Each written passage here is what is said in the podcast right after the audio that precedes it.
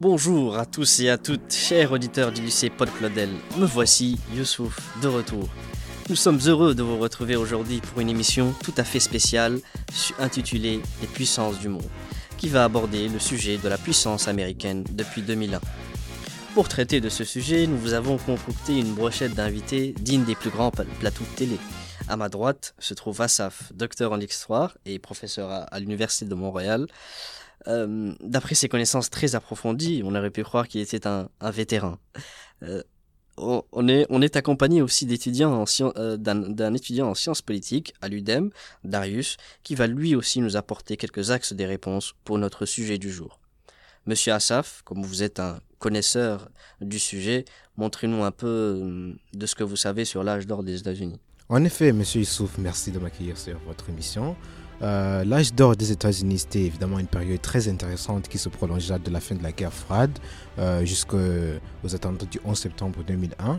Pour un peu de contexte, dans les années 90, les États-Unis ont connu une croissance économique sans précédent, un boom économique qui ne faisait que croître leur PIB pendant près de 10 ans. Leur économie était donc devenue de loin la plus grande et la plus compétitive au monde, avec des entreprises innovantes et une main-d'œuvre hautement qualifiée.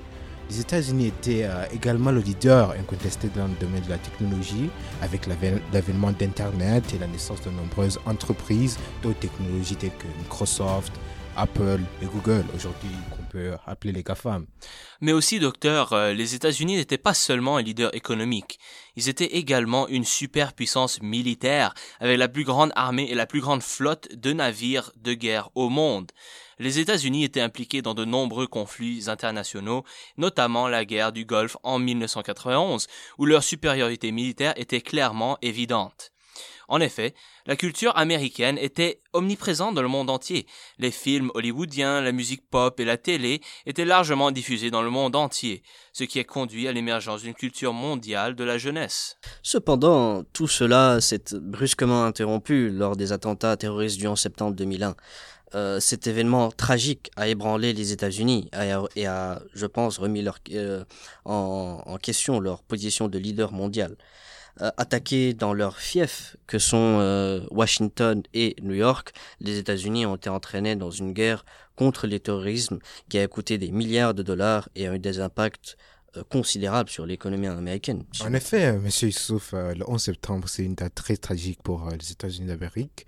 Euh, où les terroristes, euh, pour résumer un peu, les terroristes d'Al-Qaïda ont détourné quatre avions commerciaux et les ont utilisés comme armes pour attaquer des symboles de la puissance américaine, notamment les tours du, jumelles du World Trade Center à New York, qui était le, le représentant de l'économie euh, américaine, et le Pentagone à Washington, D.C., qui était le quartier général de l'armée.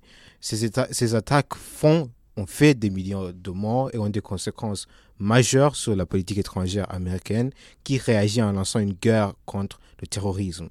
Euh, cet événement a bien sûr euh, remis en question la puissance des États-Unis d'Amérique, ce qui a eu un impact profond sur la façon dont euh, le monde perçoit les États-Unis. Une date bien triste qui laisse sa trace dans le monde contemporain.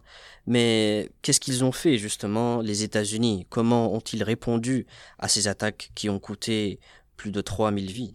Eh bien, écoutez, M. Youssouf, euh, comme un bélier inconsolable, on voit que l'Afghanistan était une conséquence directe euh, des attentats du 11 septembre. En 2001, les États-Unis ont lancé une offensive contre les talibans qui avaient offert euh, refuge à Al-Qaïda et d'autres organisations terroristes islamiques. C'est une guerre qui les a coûté 20 ans, en consommant des ressources matérielles et humaines considérables.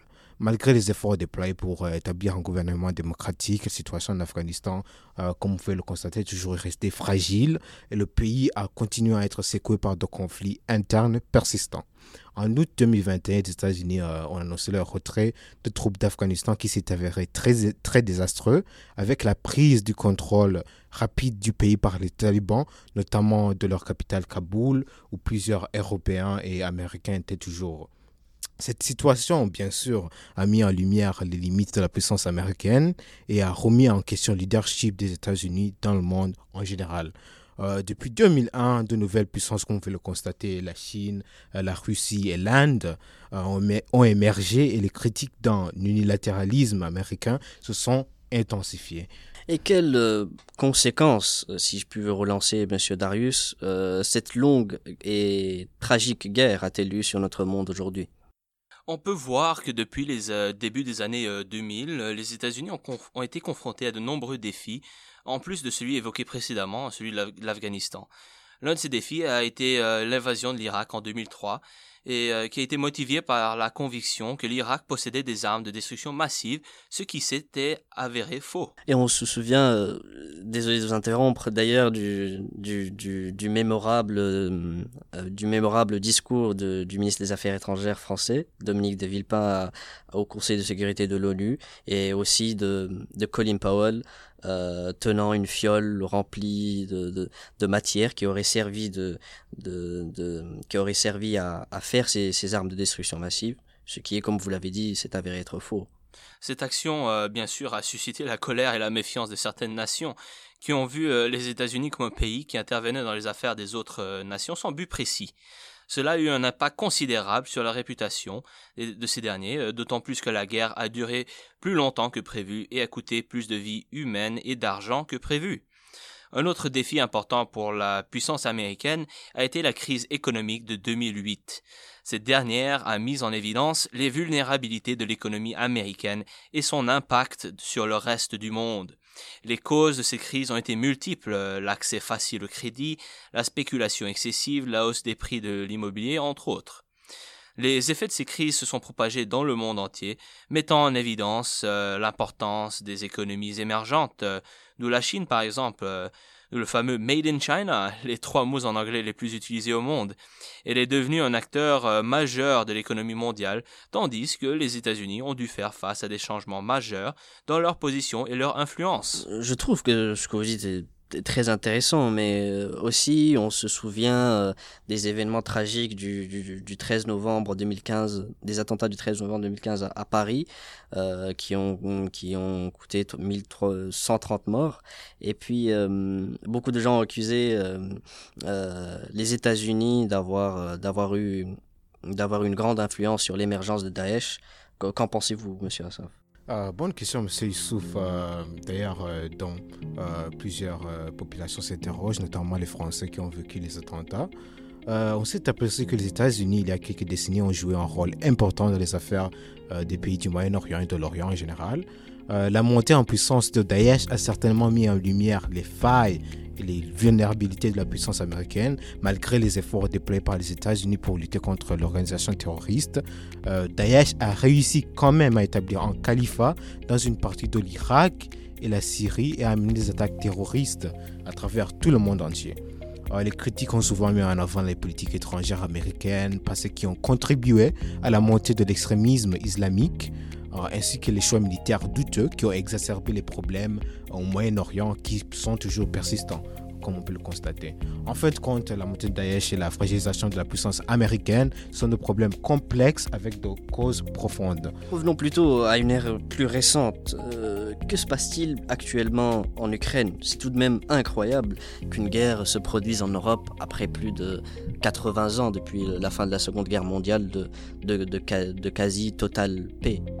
Euh, oui, en effet, cette, guerre euh, tout à fait surprenante euh, reflète la fragilité et la contestation de la puissance américaine dans le monde.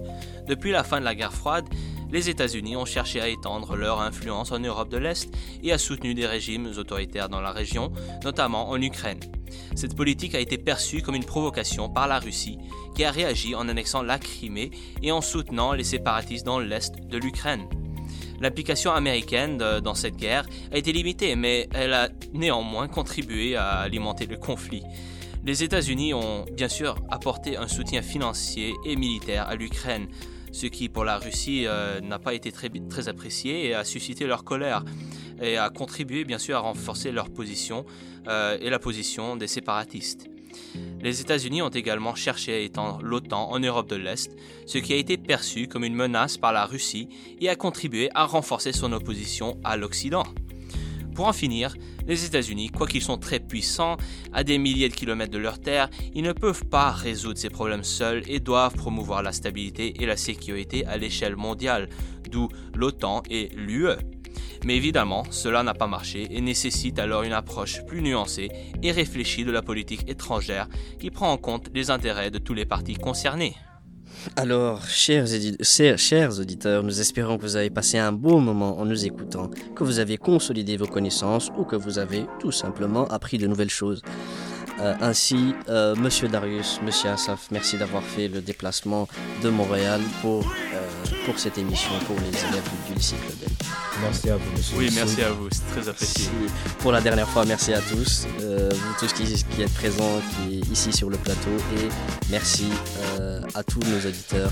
Une, une, bonne fin de journée et au revoir. Au revoir. Au revoir.